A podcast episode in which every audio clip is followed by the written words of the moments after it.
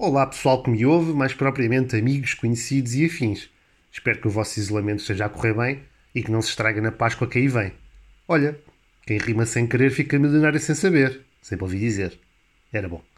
Pois é, vem a Páscoa, ou já estamos na Páscoa, e aquelas frases típicas de não posso abusar na comida este ano, ou tenho de treinar logo duro na semana a seguir, foram trocadas por nada de reunir a família toda à bruta, como no Natal.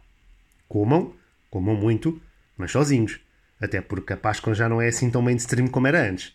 No fundo, a Páscoa é mais uma desculpa para nos reunirmos e comermos, assim como para ter mais um feriado. Ainda por cima, um feriado sempre garantido à sexta-feira.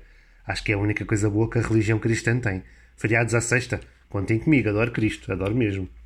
Bom, fazendo um breve resumo do porquê da Páscoa, decidi andar 30 anos para trás. Porquê 30 anos, pergunto a vocês? Será por ser a minha idade atual? Podia, mas não vamos ser egocêntricos a esse ponto. Na verdade, não são 30, são 33. Eu disse 30 para aproveitar para vos referir a minha idade à data de gravação deste vídeo. 33 anos era a idade de Jesus Christ. Uh, tinha quando foi apanhado. Sim, ele foi apanhado, não o vamos negar. O gajo andava com drogas, era speaker motivacional, fazia truques malucos de magia e aquilo não era fixe. Os romanos poderosos olharam para aquilo e disseram: Hum, não gostamos muito disto. Foi apanhado e o que é que ele fez?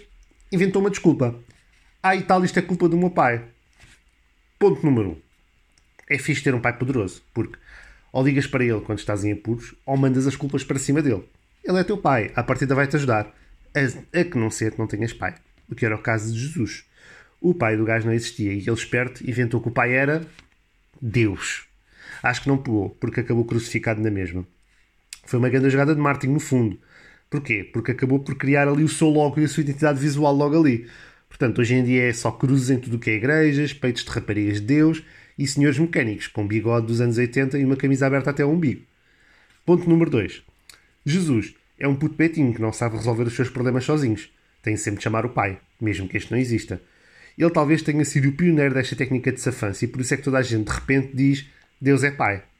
Deus não é pai, meus amigos. Deus é um subterfúgio da cruz das responsabilidades. Portanto, abandonem esse slogan que parece mais o slogan da Vimeca. Né? Transportamos pessoas. Não, amigos, vocês não transportam pessoas.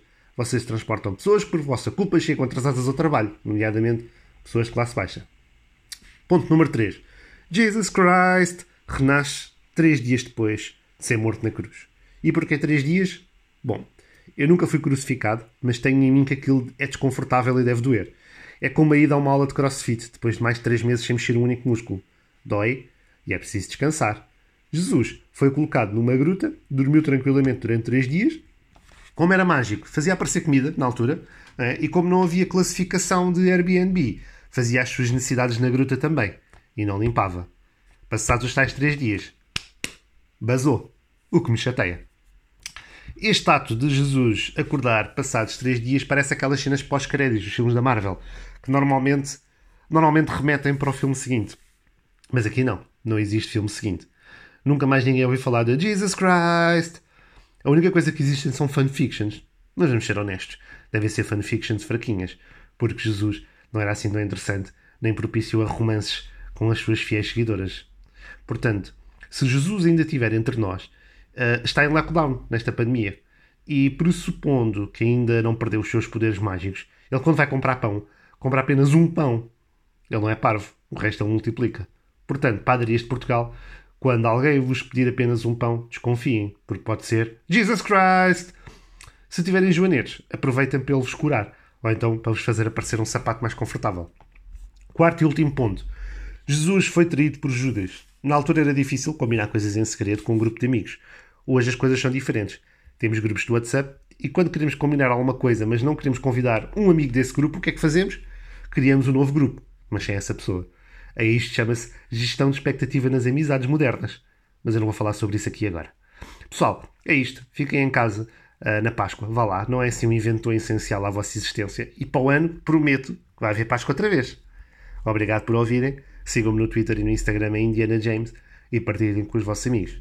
Até ao próximo áudio. Props!